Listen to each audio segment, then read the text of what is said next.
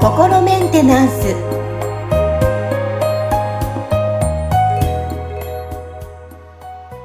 はい皆さんこんにちは心メンテナンス本日もアシスタント三上恵と気候ヒーラーの吉村隆二です。はい吉村さん本日もよろしくお願いしますよろしくお願いします。もメッセージを取り上げて進めていきたいと思いますはいはいハンドルネームブルームーンストーンさんからのメッセージですはい。えー吉村さん、三上さん、皆様、こんにちは、えー睡眠中に見る夢についてお伺いしたいです。さあ、はい夢を調べると、脳科学分野、スピリチュアル界隈では、えー諸説、いろいろな情報が出てきます。自分は見た記憶はないのですが、正夢という言葉が存在するよう、未来を予知する夢があるのかもと感じたりもしています。睡眠の時に見る夢、えー、現状について、現象について、吉村さん的ご見解を伺ってみたいです。よろしくお願いします。と、来ています。はい。すごい、あの、面白い題材ですよね。そうですね。最近夢見てないな。まあ、なんかね、あの、一説にはあれですよね。夢見てないってことはなくて、ただうん見てるけど忘れちゃってるだけだっていう話もありますよね。あ、本当ですか？じゃあ見てるけどはい全く覚えてない。ここ何年ぐらい？どうなってるんでしょう、私の脳は。いや、あの、まあ、それを言うと、僕もね、なんか自分の見た夢を覚えてない時の方が圧倒的に多いんですよ。そうなんですね。はいはい。だからなんか、その、普通に朝目が覚めると、うん。ただなんとなく、ああ、目が覚めたっていうだけで、うんゆ夢を見てたっていう記憶さえないっていう、うん、うん。あの、ことのが多くて、で、ちょっとたまになんかこう、あ、なんか変な夢見たなとかって思って目が覚めるんだけど、しばらくするとその内容もなんか忘れちゃうみたいな感じで、だから。まあ、はい。あの、本当にその、今日こんな夢を見たよっていう話をこう、する段階までなんか記憶が持たないっていう感じのことが非常に多いですね。だからなんか、うちの、あの、家族はね、娘たちとか奥さんは結構こんな夢見たって話をなんか、あの、朝よくしてくれるんですけど、うんあ、の、なんか、すごいよく覚えてんだな、みたいな感じで聞いてるんですよね。まあ、大体あの、内容を聞くとすごい尻滅裂で、なんか、あの、なんだか全然意味わかんないやって感じのことが多いんですけど、はいはい。まあ、ただなんかあのね、夢診断みたいなのとかもあったり、それこそそのね、うん、あの、古くはそういう、あの、精神分析のフロイトとかのね、夢のことを分析して、でその人のこう、内面にある何かをこう見つけていくみたいなことにもね、使ってたんで、その潜在意識と、の中に何が入っているかっていうことが結構その夢の中で出てくるみたいなね、話も、へあのよーはい、聞きますよね。だから、その、なんていうのかな、寝ている間に、その、こう、記憶を脳が整理する、その作業を行ってる、そのプロセスが夢となって現れてるんだっていう説もあるし、うんあの、で、そういうスピリチュアル的な、そのなんかこうね、高次元の意識とつながっていって、そこの情報が、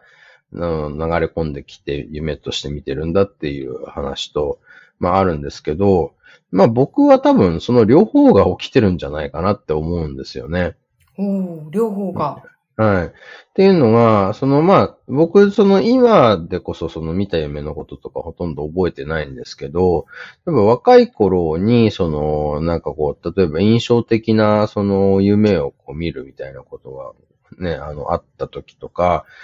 例えばその、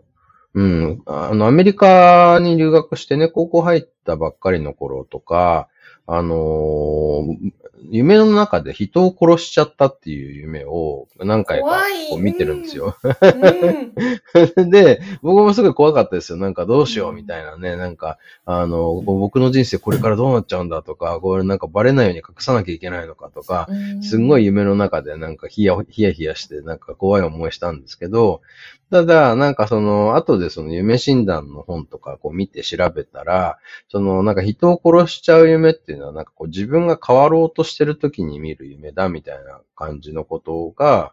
書かれてたんですね。うん。で、そうすると、確かに僕はアメリカに留学してね、なんかそれまでの自分をすごいこう変えて、そのね、例えばもうそれこそ、あの、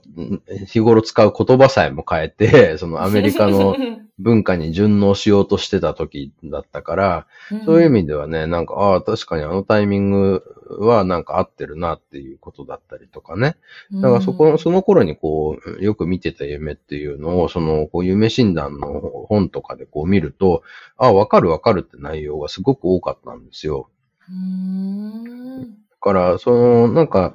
そういう、その何かしら、その、なんかこう、ね、脳がそういう、あの、記憶を整理するプロセスとか、あるいはその高次元から情報をもらってるみたいな中に何かその法則性みたいなものが、があって、で、それをそのなんか、あの、まあ、先人たちが分析して、なんかこういう夢を見るときっていうのはこういう状態の時が多いよね、みたいな統計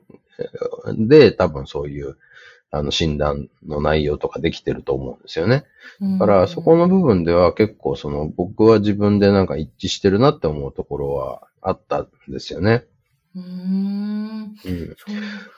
はい。で、あとその予知夢的なもの、予知と言えるかどうかわからないんですけど、うんあ、の、大学生の時に、やっぱりアメリカで、そのなんか、ある晩、その、あの、子供の頃よく遊んでもらってた親戚のお姉さんが夢に出てきたんですよ。で、その、で、もうほんと何年も、あの、会ってない人だったから、なんで今頃になってあのお姉さんのこと夢に見るんだろうってすごく不思議に思ってて、で、まあ、あの、たまたまそのね、あの、家に国際電話で電話して、その親と話す機会が、もうその、すぐ翌日ぐらいにちょっと、あ、電話、なんか用事があるから電話しようって電話して、で、その時に母親とね、その、いや、なんかよくわかんないけど、あのお姉さんの夢に出てきたんだよねっていう話をしたら、なんかその、いや、あのお姉さんちょうど、あの、なんか突然亡くなってしまったんだよっていう話を聞かされて、結構それはびっくりしたんですよね。だから、あ、そんなことあるんだみたいなね。あの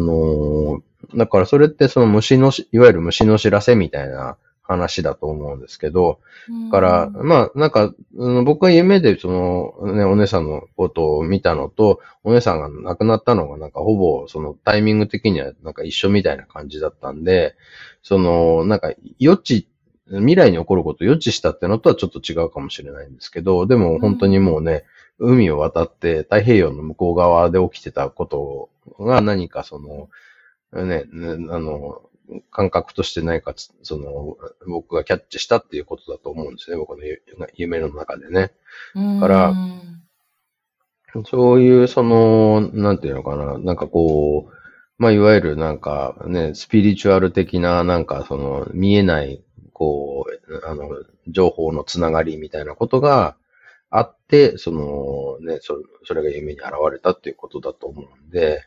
まあ、そういう意味では、だからね、なんかこう、夢ってまだいろいろ解明されてないところもたくさんあるとは思うんですけど、あの、僕自身のその経験としてはそういうことがあって、で、あとはその自分のそのクリアリングっていうところ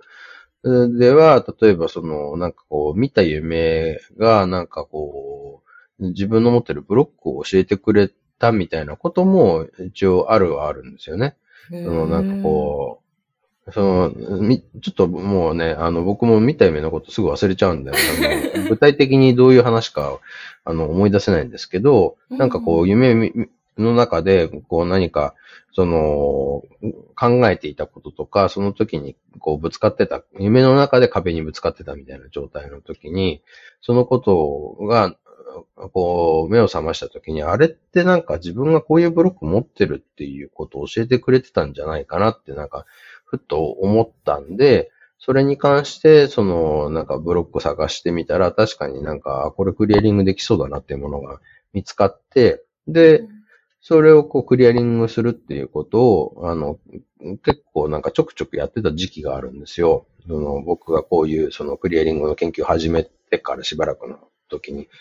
で、その、それをやっっていったら結構その自分の中で、その、こういう、さらになんかそういう、こういうそのエネルギーに対する研究が進んでいったりとか、その、なんかそれまでわからないかったことがなんかこうわかるようになっていったりっていうことがこうどんどん起きていったんで、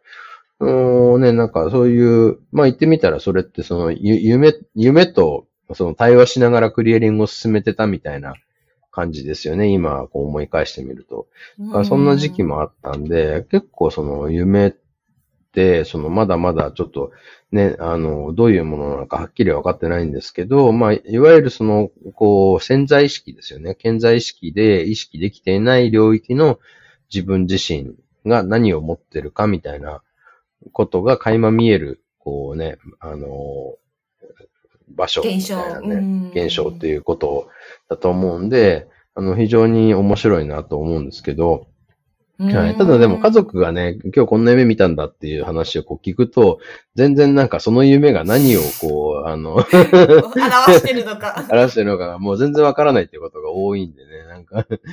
メッセージ性が全然ないな、この夢みたいなね。こともある。で。もありますよね、そう、あの、なんでこんな場所で知らないこの人が出てきて、なんかね、急に話が変わってみたいな。そうそうそうねねだからま